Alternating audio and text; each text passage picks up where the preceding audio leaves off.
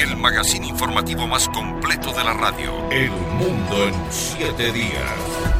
La empresa cinematográfica Marvel despidió a Jonathan Majors luego de ser declarado culpable de dos cargos por agresión y acoso a su expareja.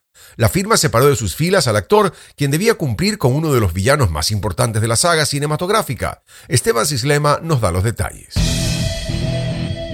Al menos un año de prisión deberá cumplir Majors luego de que un tribunal penal de Manhattan lo halló culpable de agresión en tercer grado y acoso en segundo grado. El fiscal del distrito Alvin Bragg señaló que existen indicios suficientes para probar los abusos psicológicos, emocionales y su escalada durante la relación del actor con su expareja Grace Jabari. Majors fue arrestado el pasado 25 de marzo debido a una llamada recibida a través del servicio de emergencia en la que su exnovia lo acusó de atacarla violentamente en su vehículo. Dicha acción le habría causado lesiones en la mano, la cabeza y el costado de la oreja, luego de que el actor intentó obligarla a no dejar el auto. Frente a esta decisión, la firma cinematográfica Marvel detalló que no seguirá trabajando con el actor, ni lo incluirá en sus próximas producciones. Sin embargo, esto representa un inconveniente para la empresa, cuya planificación de una saga de más de 15 películas giraba en torno al villano protagonizado por Majors. El artista hizo su primera aparición en 2021 en la primera temporada de la serie Loki como el guardián de la línea del tiempo. Dos años más tarde, entró en escena en la película Ant-Man and the Wasp Quantum Mania como Kang, el villano principal de la fase 5 y 6 de Marvel,